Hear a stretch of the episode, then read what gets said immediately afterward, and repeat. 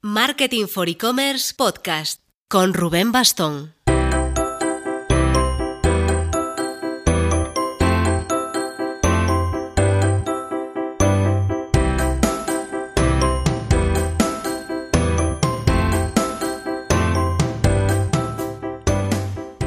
Hola marketers, para los que nos seguís en el día que estáis escuchándonos hoy, lunes 17 de junio, eh, os comentamos, tenemos como dos hitos esta semana.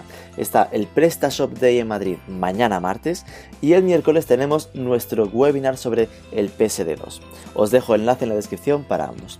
En nuestro webinar, que va a ser gratis a las 4 de la tarde del miércoles 19 de junio, vamos a intentar poner orden y aclarar qué supone y qué tienen que hacer los e-commerce para adaptarse a esta nueva oleada de normativa europea sobre pagos online esta conocida como la PSD2, que se está notando ya que a medida que se acerca se va empezando a poner un poco nerviosa a la gente. Intentaremos eh, ver cómo minimizar el impacto que esto va a tener. ¿Qué impacto va a tener? Eso hay que tenerlo claro, que no va a ser seguramente tan sencillo como esperamos. Y para ello exprimiremos el conocimiento que tiene sobre el asunto Steve Ballmer, que es especialista en medios de pago de Ingenico Payments. Lo del PrestaShop Day, que cuesta poquito, son 5 euros la entrada, y además que sepáis que nos han dado un código para entrar gratuitamente, el código es PSD de PrestaShop Day, M4E de Marketing for E-Commerce, PSD M4E, parece hasta musical.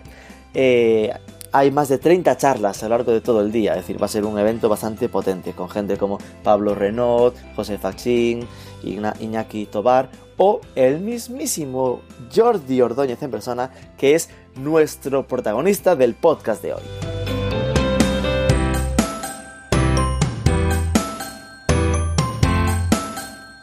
A Jordi lo conocemos desde hace años, pues ha colaborado varias veces como autor en Marketing for E-Commerce.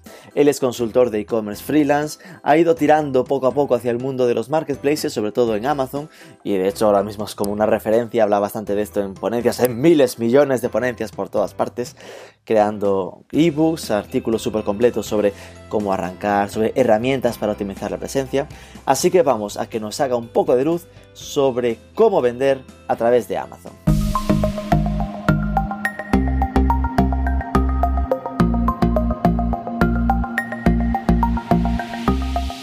Eh, Jordi Ordóñez, muy buenos días y muchísimas gracias por enfrentarte a la entrevista de Marketing for E-Commerce. Enfrentarme quiere decir que me vas a hacer preguntas chungas, porque yo venía aquí de amigos.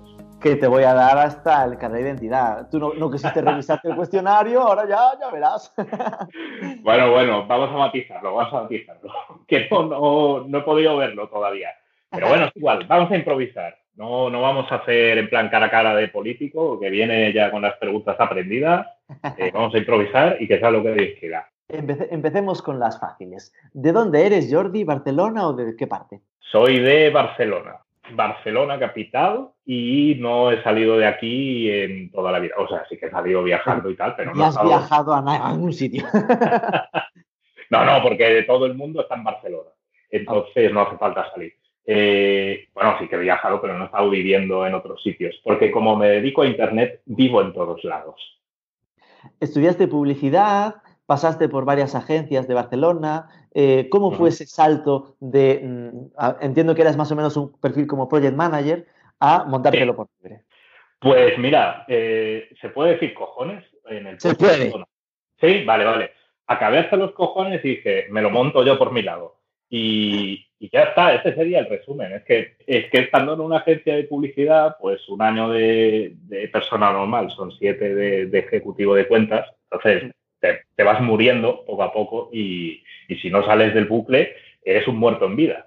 Entonces, eh, como bueno, todos aspiramos a tener pareja, luego una familia y demás, pues lo suyo era salirse del bucle y montar algo eh, por, por, tu lado. Y nada, lo hice. Al principio me fue bastante mal porque, bueno, porque justo acababa de tener a mi primer hijo y casi no teníamos curro, ni mi mujer ni yo.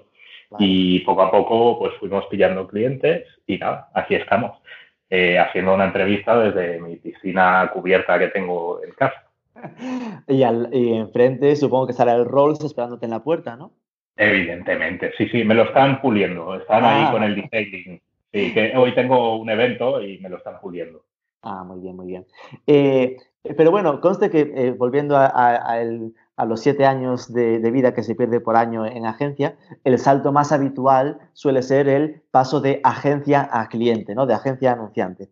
No es ya tan habitual el de agencia a montármelo por libre, que al final es un tema como más, más emprendedor, ¿no? Por lo que me dices, eh, pasaste tus inicios un poco complicados y después empezaste a salir del, agujero, de algún modo. Eh, ahí, ¿cómo dirías que lo conseguiste? Es decir, ¿fue un tema de, de agoteo, de trabajo, de personal branding? Pues la verdad es que, a ver, lo de siempre, echar más horas que el apuntador y trabajar mucho el blog, que la verdad tampoco lo hacía para conseguir clientes, pero vi que me traía clientes, entonces empecé a darle más caña. Eso y, foros. Al principio es lo que, lo que más me traía trabajo, la verdad. Ahora estaba un pelín, entre comillas, más fácil con Twitter, LinkedIn y demás. Al menos tiene redes sociales ya de un corte un poco más profesional. Pero cuando yo empecé, pues en LinkedIn había la misma gente que en Google Plus el día que lo cerraron y el día que lo abrieron. Entonces eh, era complicado. Y luego ya boca a oreja. Pero sí que es cierto que, claro, en principio estás como freelance desde 2011, entiendo que 2011-2013. Eh, habrá habido una evolución porque no estarás con el foco de hola, vendo en Amazon desde 2013. Eh, exactamente, sí. Empecé haciendo temas de producción de PrestaShop. La verdad es que no era lo mío ni tampoco era bueno en eso, hay que ser honesto. Porque de hecho no eres desarrollador, si no me equivoco, ¿no? No, pero empecé desarrollando en el primer trabajo que tuve, luego lo, fui, eh, lo fui extendiendo en el tiempo como freelance y llevaba pues cuentas, pero también seguía haciendo cosas de producción y demás. Entonces, eh, cuando ya me di cuenta de que tampoco era lo mío, ni quería dedicarme solo a esto, pues empecé a virar a consultoría para tiendas online y de ahí pues fui virando todavía más a tráfico para tiendas online, eh, SEO y PPC, y después me metí en el tema de Amazon también. Y ya en principio lo voy a dejar ahí un rato, porque si no voy cambiando cada dos por tres. Entonces mi, mi capacidad de mutación es, limitada. Hasta ahora teniendo descendencia, eh, cada vez se hace más complicado mutar. ¿Y cómo fue? Eh, entiendo que lo de meterle el ojo a Amazon habrá sido como bastante natural, ¿no? De clientes que de algún modo veías que tenía sentido eh, e ir recomendándolo, ¿no? Bueno, yo conozco Amazon desde el principio, pero, pero un poco por encima gracias a Duejo, porque Duejo me estaba hace cinco o seis años en, Amazon ya y Xavi de Duejo siempre, siempre me iba diciendo, hostia, mira, en Amazon eh, nos va muy guay, eh, nos entran muchos pedidos, cada vez estamos haciendo más cosas, eh, estamos en, en, un modelo de negocio diferente ya de marketplace, nos han metido en vendor y bueno, poco a poco también fui bicheando y curioseando y, y, la verdad es que justo empecé a meterme de lleno en Amazon justo, justo antes de que empezara a petarlo en España. Y también por eso pues me han llegado clientes del tema. Bueno, por eso y porque realmente tampoco hay mucha gente que se dedique al tema de Amazon. O sea, sí que hay algunas agencias, bueno, mejorando lo presente, evidentemente. A vosotros tenéis Tandemap en el grupo. Eh, eh, una hermanita de marketing for e-commerce, Standing Up, que están ahí también metidos en el, en el asunto. ¿no? Seguramente ellos más centrados no solo en Amazon, sino en el mensaje como de marketplaces más en global. Pero obviamente, de marketplaces, Amazon es un más normalmente. Exacto, sí, sí. Entonces tienes, bueno, tienes a Tandemap, tienes a B2 Marketplace, Amazing, a realmente no mucha más gente, dos o tres agencias más. Están los de Evolution, del amigo Pablo, y, tampoco hay muchas agencias más. Entonces, de freelance todavía hay menos. Y, me imagino que por eso también, y por los ebooks que fui escribiendo del tema, pues me han caído algunos clientes de, Amazon. Y está bien porque también me han caído clientes que, que por otra parte sería complicado tener si, si, por ejemplo, me dedicara al SEO o al PPC para e-commerce exclusivamente. O sea, no me llegaría una estrella por decirlo así, como me llegó a, través de, Amazon. Entonces, bueno, pillé el momento guay. Encontraste un nicho con un time to market adecuado. Pero sin quererlo, la verdad. O sea que que a mí la verdad tampoco me gusta planificar las cosas porque me salen tal cual. O sea, un día me da por escribir libros de Amazon y, luego me llegan clientes, pero no es en plan de, voy a escribir libros sobre Amazon para que me lleguen clientes. Claro, a lo mejor desde fuera la gente debe pensar, este tío es un genio, pero yo no tengo ni puta idea. O sea, realmente voy haciendo cosas y, me va sonando la flauta eh, muy bien. Pero no, no era parte de una estrategia. ¿eh? Las estrategias las hago para clientes, pero en mis cosas soy un desastre. Qué mal te vendes, por favor. Ya, tío, pero prefiero ser honesto, la verdad. O sea, claro, porque luego la gente dirá, no, es que quiero hacer lo mismo que has hecho tú con los ebooks, lo quiero hacer para mi marca. Pues macho, no sé. Yo te digo cómo lo he hecho y ya luego tú lo aplicas. Pero a mí me salió sin querer, yo, a mí me sonó la flauta, pero bueno.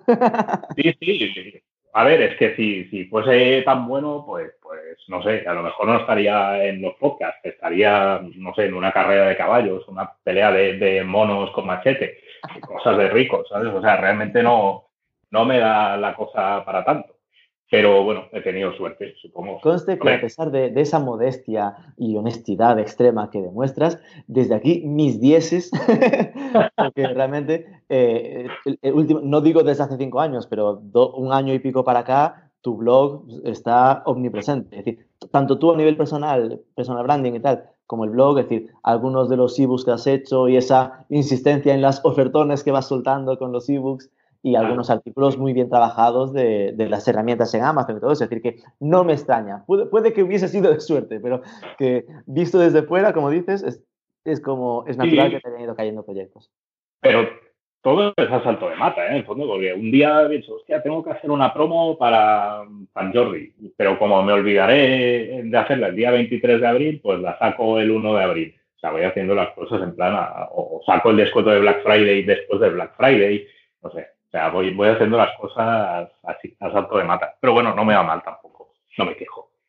Vamos entonces al tema que nos reúne en esta conversación tan agradable, que es cómo vender en Amazon. Eh, ¿Cuáles serían a priori las ventajas y desventajas de meter a una marca en Amazon? Pues bueno, las ventajas es que accedes a un público brutal, que si tienes que comprar vía PPC o conseguirlo vía SEO, pues ya te puedes sentar y, y, e ir metiendo dinero.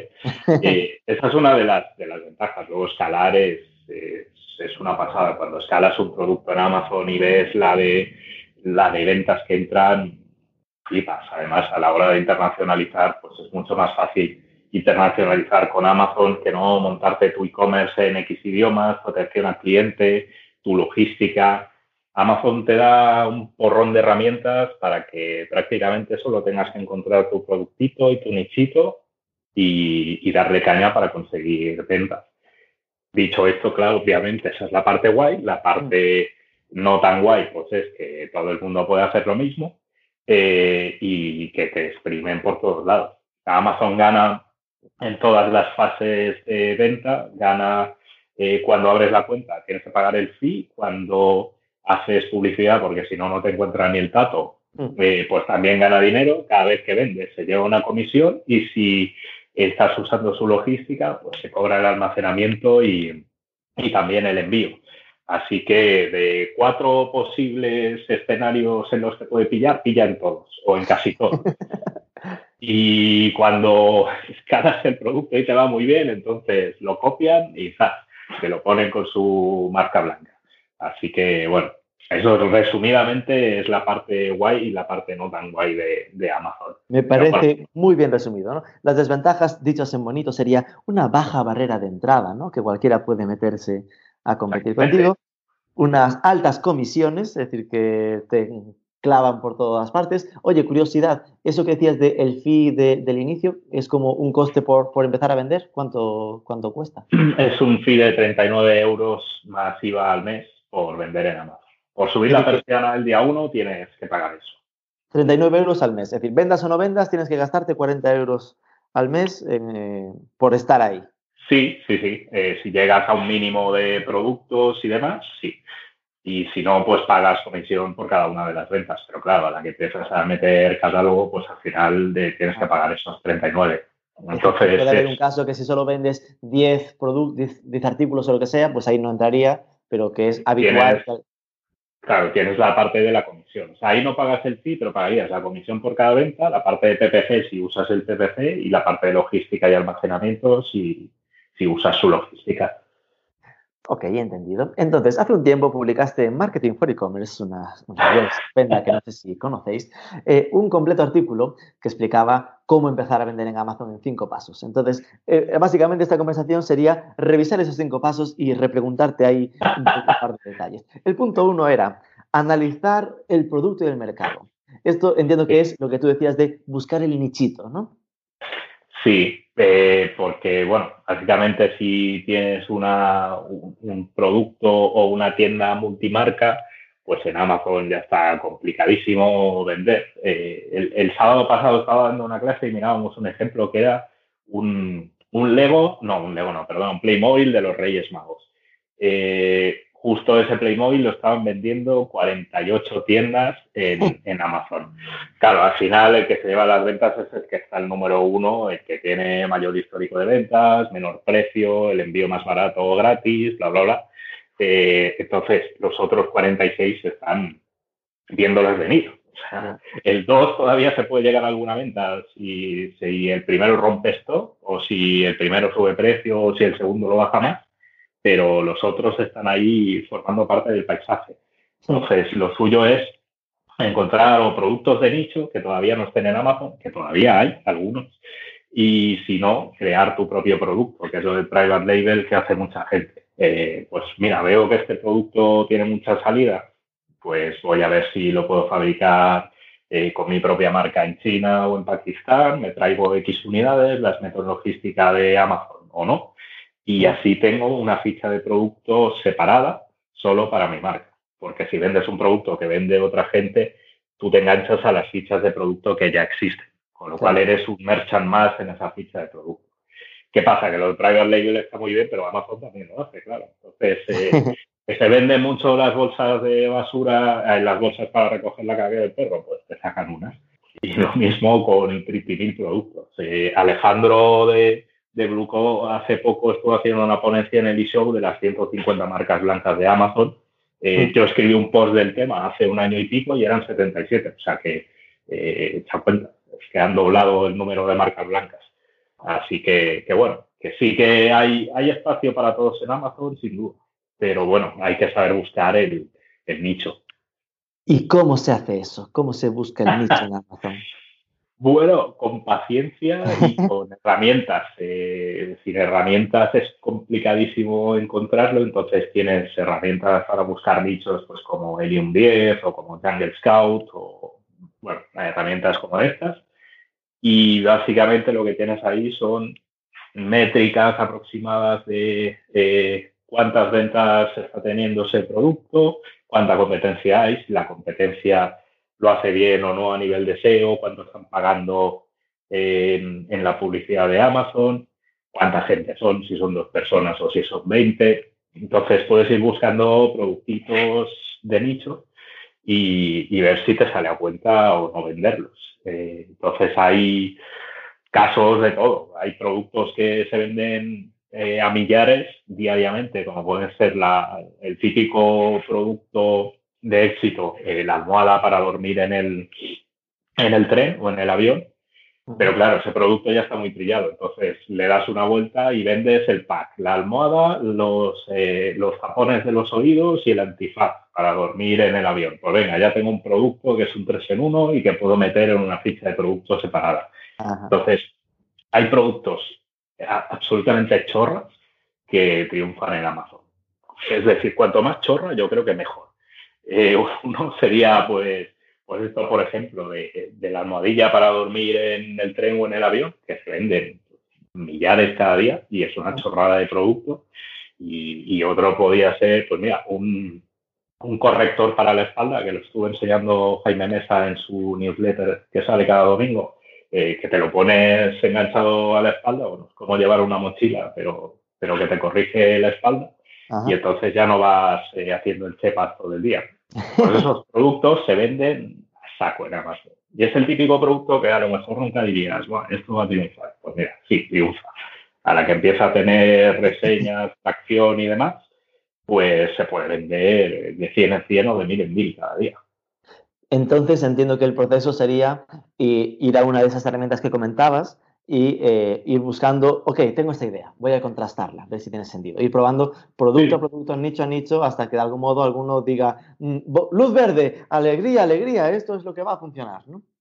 Sí, eso y, salir de la cueva o incluso viajar y ver cosas en otros países y traértelas aquí, porque, por ejemplo, Amazon hace recientemente, eh, bueno, relativamente poco que abrió en Turquía, pues allí no hay tantos productos como en, España o en Estados Unidos. Entonces se pueden vender eh, productos que para ellos sean nuevos. O, no sé, sales de casa, cruzas la, la calle, pasas por delante del veterinario y ves que lo más vendido es una correa fosforito para que el perro eh, pase de noche y no lo pierdas. Pues mira, a lo mejor ese es un producto, ese que está trilladísimo. Pero bueno, es un ejemplo que, de producto que pasando por la calle lo ves y dices, wow. O estás en Instagram y ves que hay alguien vendiendo pues correas de perro personalizadas.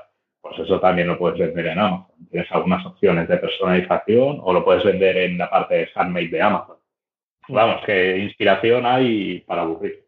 Sí que lo que noto es que tal y como lo comentas, es algo que está mucho más pensado para alguien que quiere empezar que no para un, ok, tengo un negocio ya montado y quiero trasladar este negocio a Amazon o quiero complementarlo en Amazon. De hecho, en el artículo decías que directamente a quien tiene un e-commerce no le recomiendas vender en Amazon, ¿no? No todo el catálogo, desde luego, ni tampoco los productos más vendidos. O sea, como mucho metería ahí pues los productos que, no vendas o que quieras liquidar, porque claro, al final si tú metes los todo tu catálogo vas a canibalizar ventas de tu e-commerce. Y si metes los top ventas, lo mismo. Y encima no podrás hacer nada con los clientes porque los clientes son de Amazon y no puedes fidelizarles ni hacer acciones de marketing con ellos. Así que es dispararse al pie sea, para mí es un canal más de ventas, pero hay que tener muy claro qué se mete ahí. O incluso eh, crear una marca nueva solo para Amazon, para que no te canibalice Amazon en los resultados orgánicos o de pago en, Google. Eso hay que verlo con calma, más que nada, porque lo de subir el catálogo y ver qué pasa, normalmente suele acabar mal. Porque realmente es algo que se hace habitualmente, ¿no? Es decir, el tengo mi e-commerce y lo que hago es eh, diversificar canal y tener como otro canal, el de marketplaces, ¿no? Sí, pero se hace la estrategia a lo loco. Pues, eh, un día el jefe ve que, ostras, Amazon factura 4.000 millones en España, vamos a, meternos ahí y mete todo el catálogo. Lo mismo en el segundo marketplace, el tercero, venga, vamos a meter lo mismo en AliExpress, en eBay, claro, y a ver qué pasa. Bueno, pues eh, pasa que, claro, eh, se puede disparar al aire y, que caiga un pato o puedes disparar al aire y que te caiga el perdigón en la cabeza. y a lo mejor te caen muchos patos, pero ves que son los patos que te compraban en tu e-commerce y ahora ya no te compran. Buena metáfora. Lo que sí que quedaría claro es que si tienes un e-commerce, en vez de pensar en replicar el catálogo en Amazon, lo normal sería, eh, tienes un e-commerce, ok, vendes cosas, muy bien, síguelas vendiendo. Ahora a Amazon lo que tienes que ir es buscando el nicho y pensando a lo mejor en crear una marca distinta, pero no duplicar la actividad en Amazon. ¿no? porque ya va a haber una fuga natural de clientes de tu e-commerce a Amazon, o sea, de gente que va a acabar comprando en Amazon en vez de tu tienda, solo falta que lo fomentes tú. Entonces, el segundo paso es elegir el régimen de venta. Aquí entramos en el famoso FBM contra FBA. ¿Podría, por favor, explicarnos qué es esto? Sí, FBM es Juan Palomo y FBA, el Juan Palomo es Amazon. O sea, en FBM tú tienes los productos, cuando llega un, pedido, lo empaquetas tú, lo mandas tú con tu transportista y haces tú la atención al cliente. Mientras que en FBA tú mandas los productos con un etiquetado especial a los almacenes de Amazon y ellos se encargan de hacer el envío y la atención al cliente, muy importante, en el idioma nativo del, del cliente en este caso. O sea, tú puedes mandar eh, tus stocks a Italia, a Francia y a UK. Por ejemplo, en Italia, pues te compra un griego. Si ese griego tiene un problema y llama a Amazon y se pone a cagarse en todo en griego, pues hay un griego nativo que le contesta y le dice, oiga, cálmese, en griego. No sé cómo se Entonces, eh, FBA es, eso, logística más almacenaje, más logística y atención al cliente por parte de Amazon, que obviamente te lo cobran. Hay unos, eh, unos cargos mensuales por almacenamiento que te cobran a día uno y cada vez que sale algo del almacén a un cliente, te cobran el envío y cada seis meses hacen una purga. Si tienes ahí stock apalancado eh, que no se está vendiendo, pues o lo retiras antes o te empiezan a penalizar por tener el, el stock ahí muerto de asco. Los meses de temporada baja te cobran menos y los meses de temporada alta, empiezan en octubre, creo recordar, hasta enero, eh, pues te cobran más. Porque estás metiendo, bueno, estás teniendo bulto en los almacenes de Amazon en, época de Black Friday, Cyber Monday, Navidades, eh, Reyes y demás. O sea que, que, bueno, que obviamente te cobran por el servicio, pero hay una serie de peros.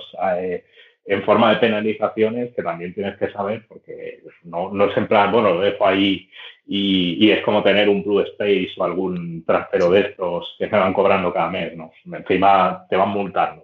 Sí, digamos que su orientación a la excelencia va a, tal extremo que o tú eres o te, o te haces excelente o te machacan. Exactamente, sí, sí. Y, aunque seas excelente, te van a cobrar por todos lados igual. Así que. pero bueno, siendo excelente te cobrarán, pero dirás, bueno, no me importa que me cobren porque también me están generando ingresos. pero si eres excelente, te cobrarán y además te multarán, por entendernos, ¿no? Te estarán metiendo sobrecostes. Exacto. Sí, sí. Eh, no por usar la logística de Amazon, tienes que descolgarte y no estar encima, al contrario, o sea, tienes que ver bueno, también a veces la logística de Amazon no funciona bien o descargan un palet y se cargan algún producto o así, entonces tienes que ir pidiendo los, los reembolsos de los productos que se cargan o, de productos eh, que pierden, cosas así. Y lo mismo con el stock que tienes ahí. Si pasan los seis meses, pues, pues cagaba la gente. Por explicar las, las siglas, FBM es el Fulfillment by, by Merchant, es decir, el logística por el, ¿cómo decirle? Merchant, por el vendedor. y, FBA es Fulfillment by Amazon, es ellos se encargan de todo, mm, tú le das el producto, que entiendo que es ellos, tú le van, tienes que mandarle stock para que guarden en sus almacenes, ¿no? Sí, normalmente ellos también usan su Big Data para decirte a qué almacenes debes mandar.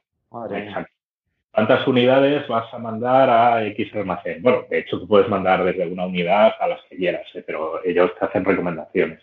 Ya es, opción tuya si haces caso o no.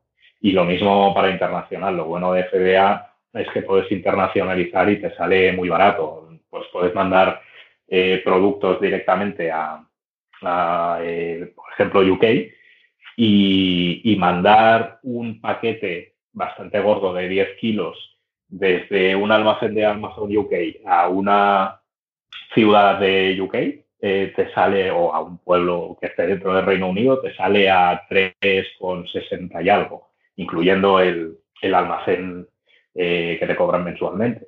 O sea que vamos, que, está tirado de precio. Lo bueno de la logística de Amazon es que, que van a derribo. Claro, es que cualquier cosa que sea imaginarse, el yo desde España imaginarme que tengo que montar una logística para entregar en Reino Unido, a hacerlo con Amazon, que ya tiene toda la logística instalada, el precio no tendría nada que ver. Igual a mí en España eso que dices me costaría 12 euros. Sí, sí, tranquilamente. En todo caso, eh, entre el que de la logística se encargue el vendedor o se encargue Amazon, ¿qué suele recomendar usted? Pues si lo tienes bien controlado, mejor que lo lleves tú. Y cuando veas que un producto puede coger tracción, que lo pases a la logística de Amazon. Lo bueno también de la logística de Amazon es que te permite entrar en el programa Prime y eso se transforma siempre en más ventas. Ah, Entonces, yo suelo recomendar que tengas eh, pues un sistema híbrido en el que algunos productos los sigas controlando tú, porque te acabará saliendo más a cuenta seguro. Es decir, por un tema de eh, rentabilidad, básicamente, ¿no? Sí, sí, sí. Y si tienes más margen o la logística es un marrón o quieres internacionalizar u otras variables, pues usa la logística de Amazon. Y el punto tercero es, claro, ok, acabo de escoger el sistema logístico y sería sube los productos.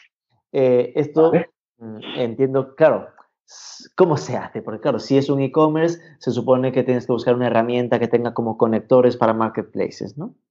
Sí, o eso, o, lo subes a mano o lo subes con un Excel de Amazon, que son infumables los Excel Pero como a priori tu recomendación es que no deberías duplicar lo que tienes en el e-commerce a lo que haces en Amazon, no sería eso lo habitual. Con lo cual, lo habitual que sería subirlo a mano de, ok, estos son mis productos y, e irlos apuntando con ese Excel horroroso.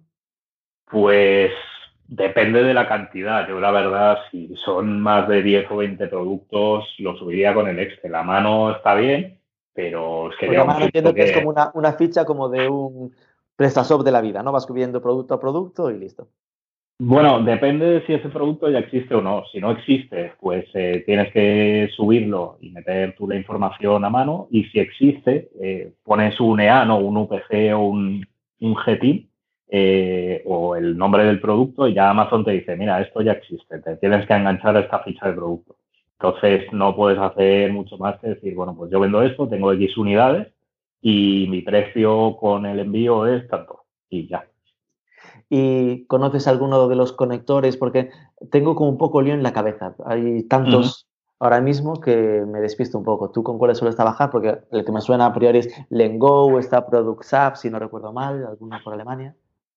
Sí, bueno, ahí la tira. ¿eh? De hecho, en, en PrestaShop o en Magento tienes conectores propios, un módulo o extensión eh, que puedes meter directamente en tu Presta o en tu Magento y, y subir el catálogo, seleccionar lo que subes lo mismo en Shopify y si no, pues de externos están estos que has dicho, pero yo normalmente suelo trabajar con Channel Pilot y, funciona súper bien. Además que es el, mismo feed de productos, lo puedes usar eh, para subir productos a Amazon como para meter un feed en, publicidad de Facebook o en, en, Google Shopping. O sea que vamos, al final tienes un solo, un solo servicio para tener un mismo feed en varios sitios. En varias acciones.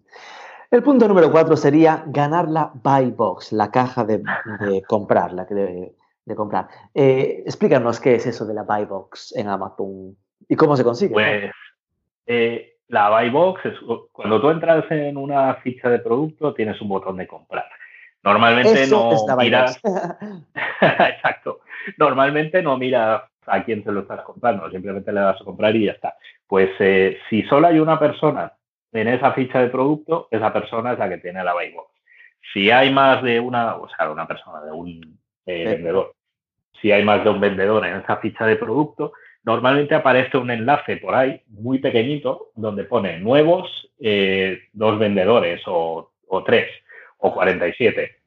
Entonces le das clic ahí y ahí tienes una gran colección de cadáveres. Está el número uno, que es el que tiene la buy box, y después a partir del dos, la gente que no se come un rosco. Los losers, vamos, los perdedores de toda la vida. Exacto.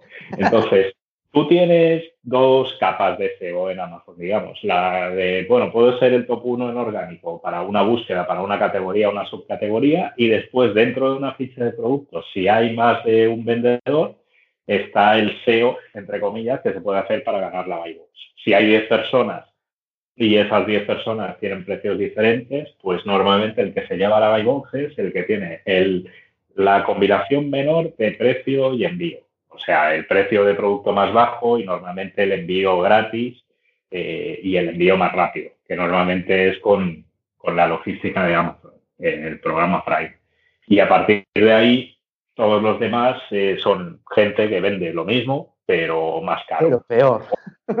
Exacto, a lo mejor el producto es más barato, pero luego está un envío que son 3 euros. Pues si sumas el producto más el envío, es más caro que no el que está el número uno.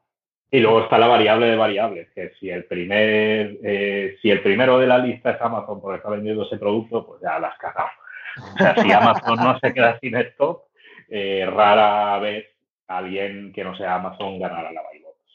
Puedes tener mejor precio y envío gratis, pero si compites contra Amazon, oye, mágicamente tendrá la buy box Amazon. Bueno, es que, a ver, la, principal variable es esa, ¿eh? es la del precio más envío, pero luego está, si el precio de envío es el mismo para el 1 y para el 2, pues ya entran variables tipo, ¿esto está en Prime o no está en Prime? Eh, esto tiene un historial de ventas mejor el número 2 que el del número 1, tiene mejores reseñas eh, en puntuación media el número 2 que el número 1 y ya entran otras micro variables, digamos, en juego. Pero si es el más barato, está claro que, te llevas la buy box siempre. Eh, por eso hay un huevo, se puede decir huevo, ¿no? Sí. Eh, hay un huevo de software. Puedes decir lo que quieras. hay muchos eh, software de repricing que lo que hacen es conectarse a tu cuenta de vendedor y ver si, si tienes la buy box y si no tienes la buy box porque el número 2 ha bajado precio, pues automáticamente bajarlo tú para seguir teniendo la buy box. Y aquí ya podéis entrar en una pelea por el margen hasta que los dos perdáis dinero. ¿Algún ejemplo de, este tipo de herramienta? pues tienes Reprice Re, Reprice de Reprice IT, sí. Eh, tiene Repricer Express también, que funciona muy bien. Eh, bueno, es que ahí la tira. O sea, realmente no hay ninguno que sea mejor que el otro porque todos hacen lo mismo. Sí, es atacar una API y más o menos hacen lo mismo todos. Exacto.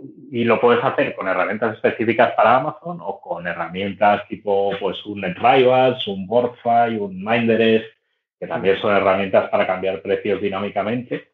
Y, y es básicamente entrar en el juego de lo que hace Amazon. O sea, Amazon tiene productos que vende el mismo y lo que hace es patearse todo Internet y decir, bueno, este producto en todas las tiendas que tengo monitorizadas, la más barata está a 13,99. Pues yo lo pongo a 13,49 y así sé que, siempre voy a ser el más barato. Cuando la gente compare verá que aquí es más barato y me lo comprará a.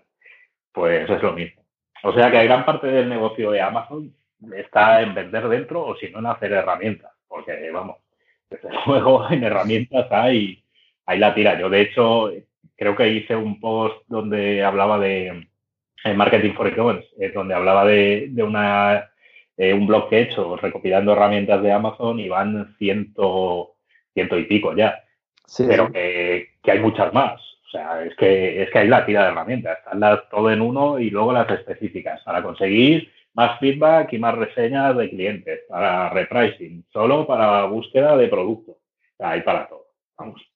Y el último punto sería el trabajar la captación. En plan de, ok, he subido el producto, me estoy matando a ver si consigo que ponga el botón de comprar directamente, pero ahí en, la captación pues entra la parte tanto del el SEO en Amazon como la publicidad en Amazon. Empecemos con la publicidad en Amazon. Es sencilla, esto entiendo que es como una especie de Google AdWords, ¿no? Sí, sí, sí. Es un Google AdWords más limitado en cuanto a las cosas que puedes hacer. Supongo que las irán ampliando con el tiempo, pero de momento ahora tienes eh, pues, varios tipos de campañas de, de sponsored products, de sponsored brands, otras, y, luego tienes nivel de campaña, grupo de anuncios, anuncio y palabras clave. O sin palabras clave si lo pones en automática. Es que Amazon básicamente eh, selecciona las palabras clave por ti. Entonces, eh, me viene muy bien lo de la Buy Box porque tú puedes hacer campañas de publicidad a una ficha de producto siempre que tengas la buy box. Si no tienes la buy box, no puedes mandar publicidad desde Amazon a ese producto porque se supone que estarías pagando clics para que se lleven las ventas. Entonces, ¿cómo puedes empezar a vender un producto en Amazon? Pues eh, si no tienes la buy box, tienes que conseguirlo de otras maneras, que es o comprando a gente para que compren tu producto y dejen reseñas, que no os lo recomiendo, a menos que lo hagáis muy, muy, muy bien, o atacar tráfico por fuera de Amazon, pues en, foros, en Facebook Ads, eh, usando herramientas para lanzar promociones, pues tipo, hay herramientas como Viral Launch, por ejemplo, que te deja mandar promociones a, clientes potenciales de Amazon que tienen en un marketplace propio. ¿Cómo es esa herramienta, perdón? Viral. Se llama Viral Launch. Ah, L-A-U-N-C-H, ¿no? Sí. Y luego hay otra específica para Estados Unidos y para UK que se llama Jamsen. Y Jamsen, por ejemplo, tiene pues, un marketplace de, compradores de Amazon de 100.000 personas de todo el mundo. Pero solo funciona para Estados Unidos y UK. Entonces, lanzas un producto, metes un código promocional ahí, lo mandas a casco y empiezas a conseguir ventas. No, de hecho, esto sí que se hablaba en su momento de que había como grupos en Facebook de gente a la que le daban producto gratis a cambio de la reseña, ¿no? En plan de que era como un submundo dentro de Amazon que después Amazon empezó a perseguir y a estar ahí cerrando, lógicamente. Sí, sí, pero, pero bueno, sí, habiendo la tira. Yo, de hecho, estoy dado de alta en muchos y siguen poniendo productos cada día. Es imposible eh, pararlos. Y si no, los puedes comprar por otros sitios. O sea, eh, puedes comprarlo en, en empresas especializadas en conseguir reseñas en Amazon. Igual que tienes las de conseguir reseñas en Google My Business o donde sea, pues también las hay de Amazon o lo puedes conseguir en, en foros o en Instagram. Las posibilidades son prácticamente infinitas. Lo que pasa es que te arriesgas a que te enganchen y, y que te borren las reseñas o que te cierren la cuenta. Ya. Eh, en todo caso, si mandas tráfico desde Facebook Ads, imagínate, hacia esa ficha de producto, igualmente estarías mandando a una ficha de producto donde no tendrías el, el buy box y donde podrías estar generando la venta a otro, ¿no? ¿No sería el mismo problema? Claro, lo que tienes que especificar en ese anuncio es a quién deben comprar y cómo deben hacerlo, porque ah, eh, claro, deberías especificarle a la gente, oye, mira, métete aquí en el enlacito de que hay otras personas vendiendo esto y cómprame a mí. Pero, ah, pero ya es como una, algo muy, muy táctico de poniendo un código de descuento para aportar la venta, ¿no? Sí, es que, a ver, básicamente si no tienes la buy box lo tienes complicado. Con lo cual, esto nos hace entender que antes de meterle pasta a un producto, mejor tener la buy box. Sí, sí, sí, básicamente. Entonces, eh, hay productos como, eh, herramientas, perdón, como Helium 10, por ejemplo, Jungle Scout, que te dicen ¿cuántos, eh, ¿cuántas unidades de un producto tienes que regalar o dar prácticamente regaladas para empezar a rankear para una palabra clave o para empezar a tener la buy box? Y bueno, es que eso es básicamente, bueno, ya que no puedo pagar, pues voy a regalar. Y con ese regalo, pues consigo eh, velocidad de ventas, con su historial de ventas y reseñas y empiezo a rankear. Pero vamos, no hay una fórmula mágica que en el fondo son algunos de los criterios que también ayudan al famoso SEO en Amazon, ¿no? Es decir, que el SEO en Amazon, más allá de lo obvio de tengo una ficha bien hecha, bla, bla, bla, está en que el ratio de tráfico a venta sea alto, que las reviews sean buenas y todo este tipo de historias, ¿no? Sí, sí, hay la tira de variables, básicamente la que se lleva el gato al agua siempre el precio más bajo y el envío más bajo, pero bueno, luego entras en historial de reseñas del vendedor, historial de reseñas de esa ficha de producto, media de las reseñas, si está en el programa Prime o no, y luego tienes otras cosas pues a nivel de, stock, si siempre has roto, eh, si siempre has tenido stock o has roto stock alguna vez. Bueno, hay, hay un huevo de variables. Se puede decir huevo otra vez, sí, eh, pero las principales serían estas. Y también son las más manipulables en el fondo. Así que buenas noticias, se puede hacer Black Hat en Amazon. Sí, porque al final sería cambiar durante un tiempo el precio para conseguir la buy box, para entonces poder hacer publicidad, para entonces así crecer y entonces mantener la publicidad aunque después subas el precio.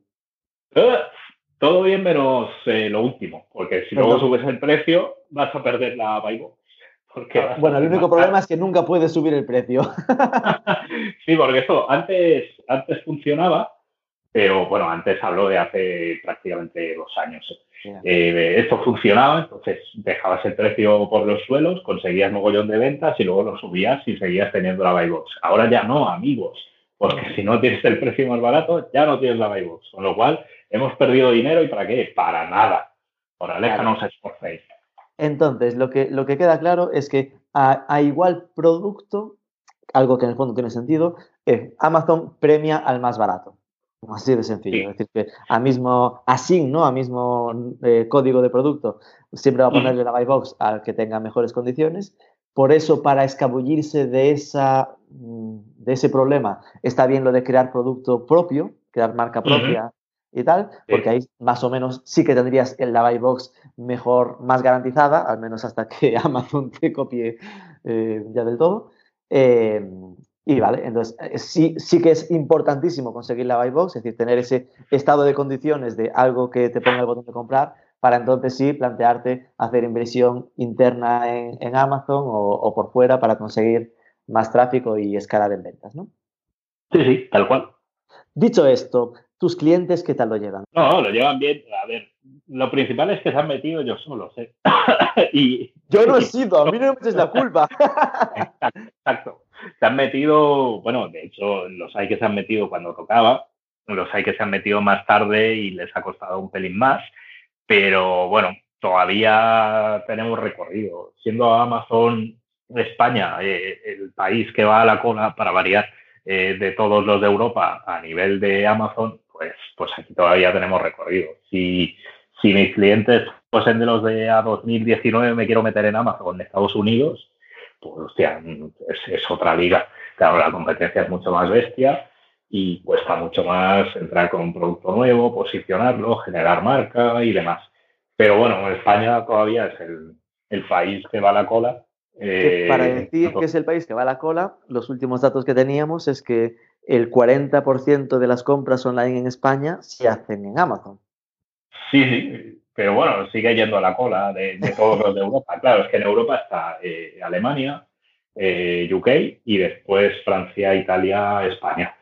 entonces, nosotros lo bueno que tenemos es que vamos a la cola, quiere decir que queda mucho por hacer y que tenemos oportunidades todavía de, visibilidad. Vas a meter un mismo producto en España o en Alemania y, bueno, las cosas que se lleva son otra dimensión en Alemania. Con esto lo que quieres decir, porque claro, una de las cosas que habitualmente se piensa es la gran oportunidad, tú lo comentabas al principio, de internacionalizar, ¿no? De, estás en España, pero en vez de vender en España, pues igual vender directamente a Alemania o Reino Unido. Lo que comentas es, vas a meterte en los sitios más evolucionados del asunto, ¿no? Sí, pero bueno, depende de con el producto, eh, bueno, el producto que vayas a vender, pues por ejemplo, si te pones a vender vinos del Priorat, pues a lo mejor eh, tienes más espacio en Alemania que en España, o jamones, por decirlo así. Pero claro, si vas a vender, pues eso, la armadilla para dormir en la red, pues vamos, nada, póngase a la cola. Mm. ¿Y cómo crees que va a evolucionar esto? Es decir, eh, ¿Cómo te imaginas que será ahora que estás intentando no mutar y estabilizarte un poco tu vida en Amazon un tiempo? ¿Cómo te imaginas Amazon en dos años? Bueno, Amazon lleva el mismo camino que Google o Facebook, que es monopolio y multas, las dos en paralelo. y escándalos de, ¡ay, la privacidad! Bueno, ya, pero es que si acepta los términos, pues es lo que hay, ¿no? Entonces ya están en ese punto tipo eh, en el que está el tipo Google, que le da igual que le caigan 35 millones de multa porque, porque los paga como el que se paga una cerveza en el bar. Y vamos, Amazon va por ahí y además va a meterse en absolutamente todo lo que pueda y más, porque, bueno, porque es su filosofía. Y para diversificar y para meterse en todos los micromomentos de compra de tu vida. Para eso tienes Prime, por ejemplo, te estás pagando por Prime, pero te meten anuncios, así que te vas metiendo anuncios para que compres cosas. Eh, por eso tienes Alexa o el Ecodor, que los tienes en casa para irte escuchando y para ir comprando cosas con la voz. Los Dice Buttons lo mismo y, la idea es meterse todo lo que puedan dentro de tu casa.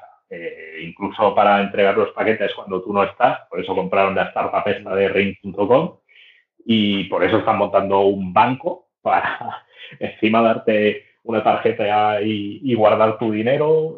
Por eso ha montado el hosting. O sea, vamos, eh, van a montar de todo y más. ¿Crees que Google Express, el marketplace de Google, cuando empiece a funcionar en Europa, eh, podrá hacer algo de pupa o, llega tarde? Bueno, algo hará, pero eh, a ver, lo bueno de Google es que sabe todo lo que buscas. Pero es que Amazon ya sabe mm. tu historia de compras. Entonces, Claro, Google a lo mejor también lo sabe, porque sabe lo que compras cada vez que Amazon te manda un mail a Gmail, pero no puede usarlo. ya. Bueno, no puede usarlo. A ver, eso es lo que pensamos tú y yo, después de saber si lo usan o no. Pero claro, es que Amazon tiene el historial de compras de si estás en una unidad familiar, mi mujer compra con su cuenta, yo compro con la mía, eh, mis tríos cuando tengan una edad comprarán con la suya, ya saben exactamente qué es lo que se compra en esa casa compras pañales, saben que tienes un bebé, pueden ir escalando eso y saben exactamente qué talla de pañales va a usar dentro de seis meses. Es que saben un huevo de cosas. ya están apuntando que, años te van a proponer regalos de comunión.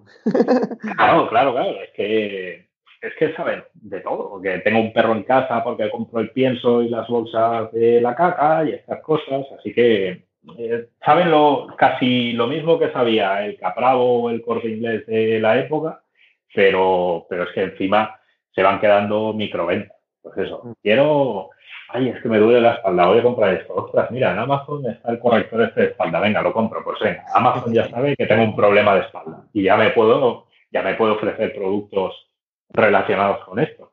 eh, esto aunque compren el Capravo cada semana, nunca lo van a saber, porque este producto ahí no está. Entonces, estos tíos es que van a saber todo sobre nosotros y más. Y encima nos meten los cacharros estos en casa que se pasan el día grabándonos. Así que vamos. Eh, al final va a ser la compra predictiva de, oye, ¿por qué no te compras esto? Porque es que te lo vas a Pues es verdad, me hace falta, gracias, gracias, Alexa. Es que Amazon es como una gran ferretería, o sea, tú entras, empiezas a mirar cosas y dices, no necesito esto, pero lo voy a comprar y esto tampoco. Yo dejé de entrar en las ferreterías por eso, porque es que me gastaba el dinero para nada. Y, en Amazon a veces me pasa lo mismo. Me sugieren cosas que digo, vaya mierda, o sea, lo quiero. Venga, Breve cuestionario final, venga que acabamos. Sería, eh, ¿eres más de iOS o de Android? De Android. Ya me tenías tú un poco pinta de Android, sí. es que, a ver, yo soy catalán y en Android hay muchas cosas gratis. Ah, era por eso, con tal de no pagar, es que también. Porque odio, odio Apple y toda su filosofía y, demás, básicamente. Android es lo mismo, pero me mola más. ¿Eres más de app o más de web a nivel de navegación? De app, porque me paso el día con el móvil. Mm. ¿Y cuál es la primera red social que abres por la mañana? Ostras, depende. Mira, por la mañana Twitter, pero si me despierto eh, de madrugada para dar algún biberón o así, pues o Reddit, que es lo que está activo ahora, o Forocoches, que bueno, es otra red social entre comillas. ¿Cuál es tu afición lejos de las pantallas? Pues tocar la guitarra, que hace un año y pico que no lo hago. Porque hace ruido y están durmiendo los niños. Porque tienes al niño encima y tocar con una sola mano es complicado. Es complicado. ¿Y tu e-commerce preferido? Eh, aparte de Amazon. pues es que salgo poco, o sea, compro muy poco online. Lo poco que compro son cosas muy prácticas y las compro en Amazon, la mayoría. Me valía Amazon, ¿eh? Amazon como e-commerce me valía, no, tienes que sentir. Sí, sí, sí. Es que soy muy tío ¿eh? para estas cosas, o sea, no compro nada a menos que se me ofrezca una posibilidad de, toma, aquí hay una chorrada que no necesitas comprarla, eh, o que se me rompan los pantalones y ya cante mucho el agujero. Normalmente no, no compro demasiado. Pero bueno, está esto y cualquier e-commerce de, guitarras eléctricas. Me puedo pasar horas viendo guitarras en Zoman o en, en eh, la, la, tienda de, de, zurdos que hay en París, que no me acuerdo nunca del nombre. Pero bueno, tienen página web y Le Gaucher, eso en página web y yo soy zurdo, toco la guitarra, entonces me puedo pasar horas mirando guitarra ahí, que nunca me compro. Y la última, eh, si tuviéramos que entrevistar a alguien, eh, ¿a quién nos recomendarías un tío, una tía que digas, Buah, estos manejan muchísimo de temas de e-commerce o de marketing digital? Pues mira, tienes a Juan González, que aparte de e-commerce sabe mucho de SEO para e-commerce, y a Jaime Mesa, que también sabe mucho de nichos para e-commerce. Y en mujeres, pues a Noelia Fantacana, que está en, en Addon Payments y sabe la tira de e-commerce. Y, a Verónica, que está en Toto, que antes era e-commerce manager de, del corte inglés. No me acuerdo del apellido, pero Vero, los dos. No, no me sale el apellido ahora. O sea, te dejo dos hombres y dos mujeres. Perfecto. Muy bien, pues muchísimas gracias, Jordi. Vale, pues a vosotros. Bueno, a vosotros no, a ti, que coño, no hay más. Muchas gracias a ti, Rubén. A, mí y a todos nuestros oyentes. Eso, eso, eso mismo. Y recordad que no se devuelve el dinero si no os ha gustado la entrevista.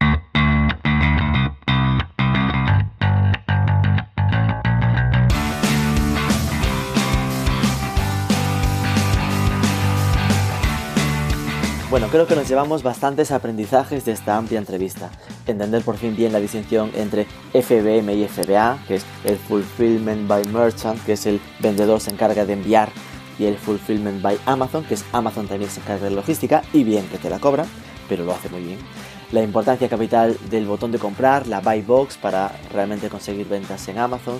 También tratar de tener producto propio con su propio código para precisamente no estar compitiendo solo por precio con mogollón de vendedores. También tener cuidado con no canibalizar tu propio e-commerce con estas ventas en Amazon. A veces no compensa si tienes un e-commerce vender todo tu catálogo dentro de Amazon. y además muchísimas herramientas que hayan ido saliendo a goteo para probar y testear. Espero que os haya sido útil, dejadnos por un like, un comentario, una review, un compartidlo por las redes, dadnos amor que estamos creciendo y nos escuchamos el próximo lunes.